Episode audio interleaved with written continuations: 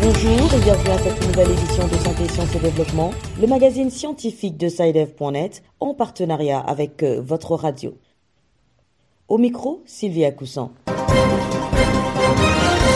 Au menu cette semaine, en RDC, la semaine de la science et des technologies à travers conférences et expositions a été non seulement une occasion de promotion des sciences et des technologies, mais surtout de montrer à quel point elles peuvent contribuer au développement de l'Afrique.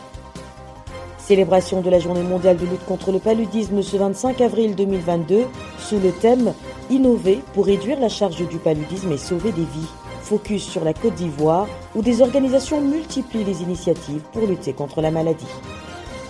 Notre invité de la semaine est le professeur Yacouba Diallo, hématologue et chercheur à l'hôpital du Mali. À l'occasion de la célébration de la journée mondiale de l'hémophilie le 17 avril, il nous fait comprendre ce qu'est cette maladie génétique. Les extensions de cils, communément appelées fossiles, sont-elles dangereuses et quels en sont les risques? Réponse dans notre rubrique Kesako. Et comme à l'accoutumée, l'agenda scientifique ce sera en fin de magazine.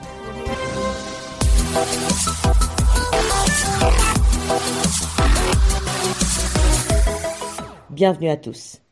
La ville de Kinshasa en République démocratique du Congo a accueilli du 16 au 22 avril dernier la neuvième édition de la Semaine de la science et des technologies. Cet événement marqué par des conférences et des expositions a été une occasion de promouvoir les sciences et les technologies, mais surtout de montrer à quel point elles peuvent contribuer au développement de l'Afrique. Les précisions de Bertrand Mayumbu à Kinshasa. Merci d'être là. Nous sommes en famille. C'est par ces mots de bienvenue que Madame Raissa Malou, fondatrice de l'ASBEL Investing in People et initiatrice, a démarré la neuvième édition de la Semaine de la Science et des Technologies qui a eu lieu du 16 au 22 avril à Kinshasa sous le thème Les technologies spatiales au service du développement durable en Afrique. Réunissant des centaines de visiteurs de toutes catégories, plusieurs questions ont été abordées, notamment celle de savoir l'apport de la technologie spatiale dans l'atteinte des objectifs fixés dans le domaine de la santé, de la sécurité alimentaire et de l'agriculture, pour ne citer que cela, sachant qu'il ne reste que 8 ans d'ici à 2030. Maram Kerr, ingénieur système, astronome, coordonnateur des missions de la NASA au Sénégal. Plus on met en avant l'utilisation et l'exploitation du spatial, plus on a de chances d'atteindre. Parce que ces ODD, en fait, c'est par secteur. Si nous prenons des secteurs critiques comme l'éducation, par exemple, ou la santé, ou l'agriculture pour pouvoir arriver à l'objectif zéro fin, tous ces secteurs font appel à l'utilisation des données issues des satellites. Donc, nous pouvons arriver au constat que le spatial, quasiment pour ces 17 ODD, aide à atteindre l'essentiel des objectifs. Et c'est ce que nous constatons sur les cartes de résultats. Nous pensons que si les pays africains s'y mettent, ça peut aller beaucoup plus vite. Pour Maram Kerr, quand bien même l'Afrique prend les trains de spatial avec retard, néanmoins, l'effort fourni aujourd'hui permettra d'atteindre, même quelques années plus tard, le même niveau de développement que les pays qui sont en plein pied dans le spatial. Kinshasa Bertrand Mayumbu pour Santé, Sciences et Développement. Ce 25 avril 2022 est célébrée la journée mondiale de lutte contre le paludisme. Cette édition est placée sous le thème Innover pour réduire la charge du paludisme et sauver des vies. À l'occasion, l'OMS appelle à investir et à innover pour trouver de nouvelles approches de lutte antivectorielle, de nouveaux produits de diagnostic, de nouveaux médicaments antipaludiques et d'autres outils en vue d'accélérer les progrès contre cette maladie. En Côte d'Ivoire, où toute la population est exposée au paludisme, des organisations multiplient les initiatives pour lutter contre la maladie. Les explications d'Issia Kanguessan à Abidjan. Le programme national de lutte contre le paludisme indique que cette maladie demeure endémique en Côte d'Ivoire avec 81% de la population vivant dans la région avec une incidence et cas estimés variant de 300 pour 1000 à plus de 500 pour 1000 habitants.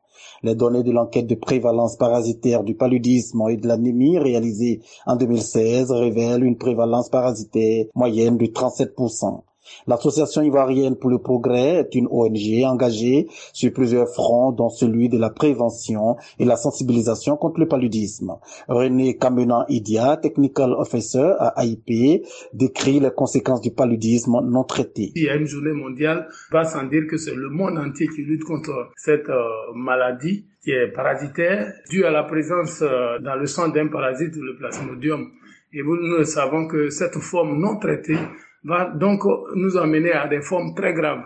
et voire même la mort. Sur le terrain, le représentant de l'Association ivoirienne pour le progrès à Seguela, une région à très endémicité, décrit les actions menées. La destruction des gîtes lavés, qui est une action, l'assainissement du milieu, qui devient une activité pour euh, l'ASC. En plus de cela, ils vont aller un peu plus loin, voire même les premiers soins, parce qu'ils sont dotés aussi de tests rapides avant les 24 heures ou juste après les 24 heures, l'ASC se doit d'apporter un appui à ces enfants-là qui souffrent du paludisme. Il va aller encore au niveau même, là où il ne va pas toucher, si c'est notamment par exemple, sensibiliser les parents à l'enveloppement humide. Les moustiquaires imprégnés qui sont distribués contre le paludisme servent malheureusement dans certaines communautés à ériger des clôtures de jardins potagers et délaisser les maisons contre les moustiques.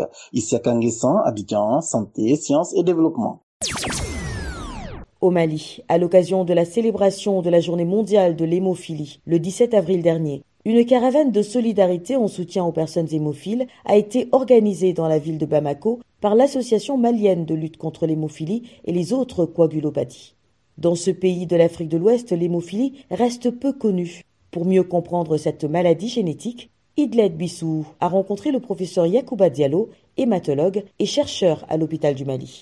Bonjour professeur Yacouba Diallo, dites-nous ce que c'est que l'hémophilie. Alors l'hémophilie est une maladie hémorragique congénitale le plus souvent qui est transmise des parents à leur descendance, si je dis congénitale. Dans 70% des cas, vous trouverez une histoire familiale de saignement chronique abondant pour les moindres blessures. Donc, euh, dans 30% des cas, il n'y a pas de notion de maladie dans la famille, mais c'est toujours lié au chromosome X que nous héritons de nos parents. Donc c'est une maladie euh, dans la majeure partie des cas qui se manifeste chez les garçons parce que chez les garçons, ils n'ont que le chromosome X malade hérité de la maman et le chromosome Y euh, ne peut pas compenser le chromosome X malade. Donc le chromosome X malade va s'exprimer comme étant un terrain conquis et là, la maladie s'exprime euh, cliniquement. Donc en résumé, l'hémophilie est une maladie qui fait saigner beaucoup et qui est euh, due à une anomalie génétique qui va entraîner un déficit en facteur de coagulation le facteur 8 pour les formes A et le facteur 9 pour les formes B. Existe-t-il une autre forme d'hémophilie? Il y a une forme qu'on appelle la forme acquise qui n'est pas génétique mais qui est une maladie immunologique qui survient souvent sur euh, d'autres pathologies, notamment euh, les cancers ou même euh, une grossesse, etc., etc. Donc cette forme est purement immunologique et dans sa manifestation elle est plus brillante c'est-à-dire que les signes euh, cliniques sont très marqués, mais elle a l'avantage de pouvoir être guérie totalement si la cause de la maladie est éradiquée ou soignée.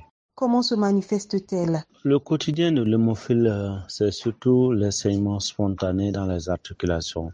Dans 70 à 80% des cas, la manifestation, ce sont des saignements spontanés qui arrivent au niveau des articulations et le plus souvent les articulations de support comme les genoux.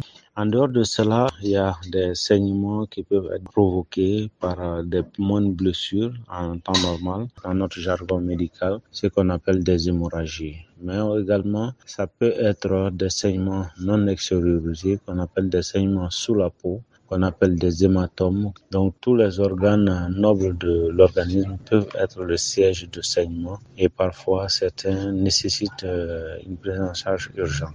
Les hémophiles peuvent-ils vivre normalement? Quand les hémophiles ont accès à leur traitement correctement et de façon précoce, ils vivent normalement sans handicap moteur. C'était notre invité, le professeur Yacouba Diallo, hématologue et chercheur à l'hôpital du Mali. Il était au micro d'Idlet Bissou.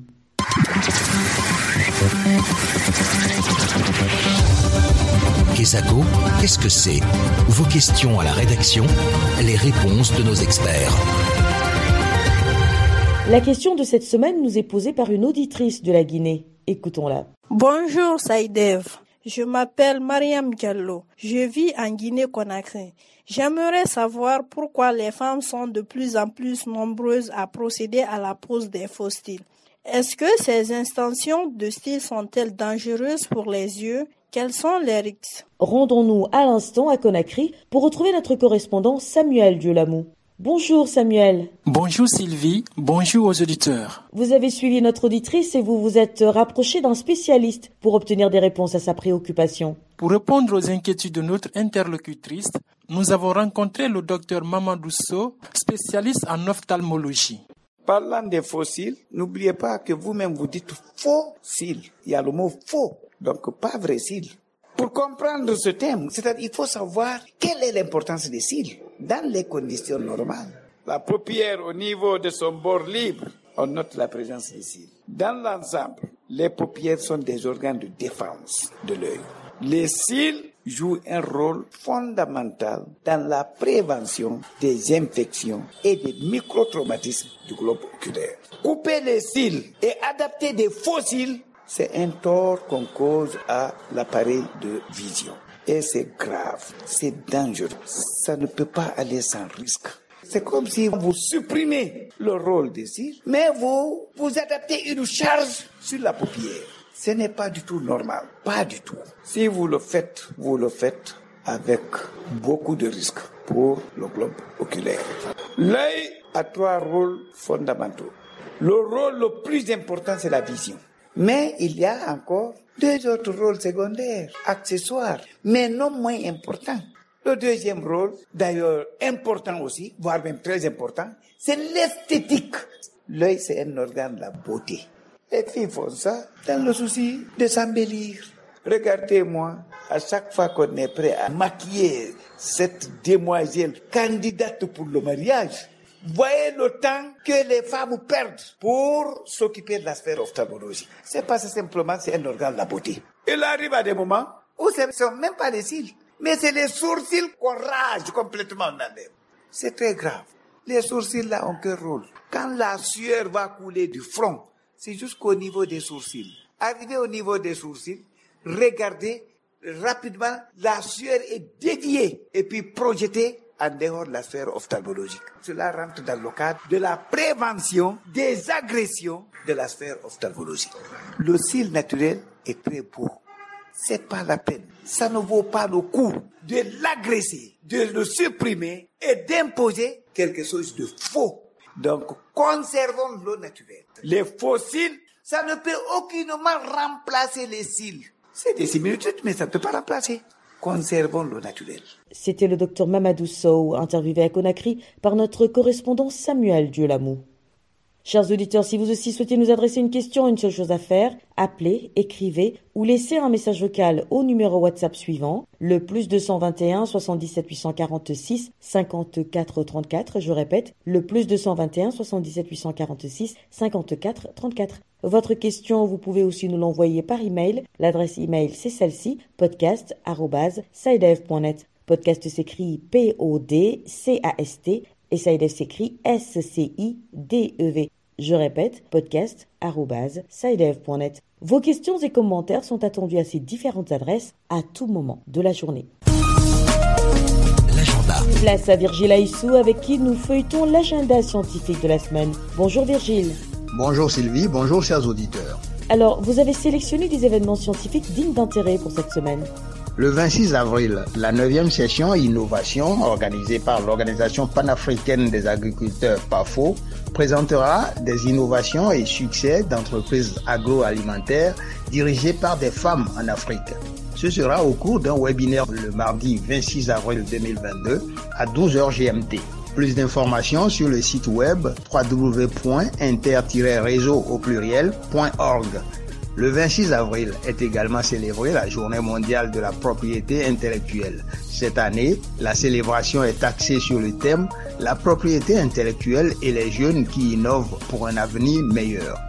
Autre journée mondiale, cette fois-ci le 28 avril, la journée mondiale de la sécurité et de la santé au travail. Le thème pour 2022, agir ensemble pour instaurer une culture positive de la sécurité et de la santé. À l'occasion, l'Organisation internationale du travail OIT organise une table ronde virtuelle de haut niveau qui réunira des dirigeants gouvernementaux, des représentants des employeurs et des travailleurs pour partager leurs expériences et leurs pratiques à travers le monde. Rendez-vous alors le 28 avril à 11h30 GMT. Tous les détails sur le site de l'OIT www.ilo.org. Voilà, ce sera tout pour cette semaine. Sylvie. Merci Virgile, merci à vous aussi mesdames et messieurs d'avoir suivi cette édition de Santé, Sciences et Développement qui arrive à son terme. Portez-vous bien. Cette émission est disponible en podcast sur le site sidev.net/fr. Cette émission a été réalisée sur financement du CRDI, le Centre de recherche pour le développement international, un organisme public canadien. Le CRDI investit dans le savoir, l'innovation et les solutions afin d'améliorer les conditions de vie dans les pays en développement.